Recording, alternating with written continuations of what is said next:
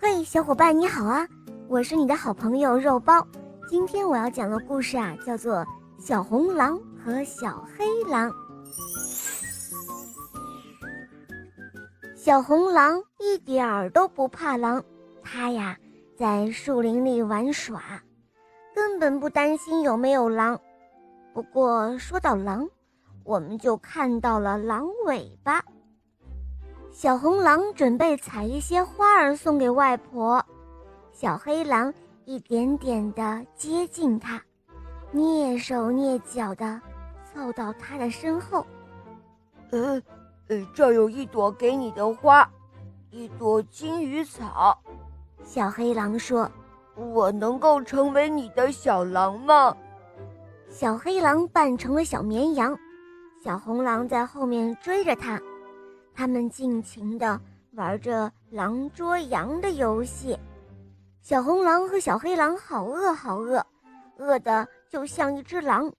他们大口大口地吃着醋泡小黄瓜和香辣熟肉酱，给外婆的东西都让他们俩给吃光了。小红狼和小黑狼远远地看到一群伐木工人，他们赶紧跑开了。如果伐木工人追上他们，那是非常可怕的事情。夜幕降临了，天空中升起了一轮圆圆的月亮。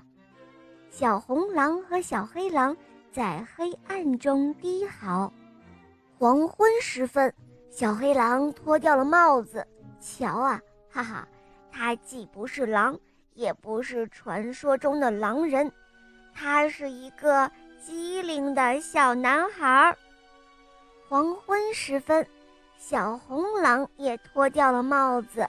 瞧啊，它既不是狼，也不是传说中的狼人，它呀是一个漂亮可爱的小女孩。